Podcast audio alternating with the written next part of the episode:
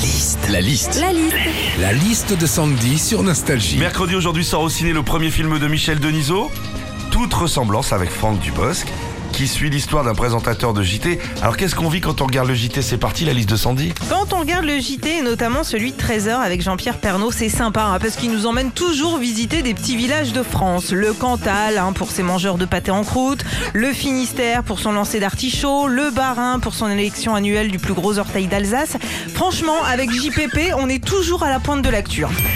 Hein. Quand on regarde le JT, je sais pas si vous avez remarqué, mais depuis quelque temps, les présentateurs ont un style beaucoup plus décontracté Ah ouais. qu'avant. Avant, ils étaient figés sur leur chaise à lire leur prompteur. Et regardez aujourd'hui, Pernod, Boulot, Delahousse, ils en ont rien à cirer. Ils s'assiedent carrément sur la table du JT pour être à la cool. hein.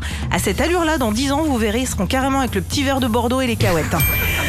Quand on regarde le JT de 20h, des fois aussi on hésite entre celui de TF1 ou celui de France 2, notamment le week-end. Ils ont chacun leur style, une femme sur la une, un homme sur la deux. Ils sont assez différents et c'est vrai qu'il n'y a pas à dire. hein.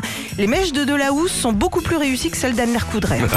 enfin, quand on regarde le JT, il y a toujours des reportages où on précise bien le nom des journalistes. hein. Des noms bizarres parfois, mais comme c'est des journalistes, ça fait professionnel. Ça passe toujours mieux, même si les gars ont les pires noms de famille.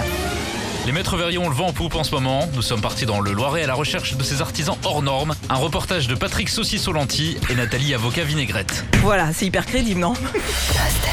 Retrouvez Philippe et Sandy, 6h, 9h sur Nostalgie. Nostalgie.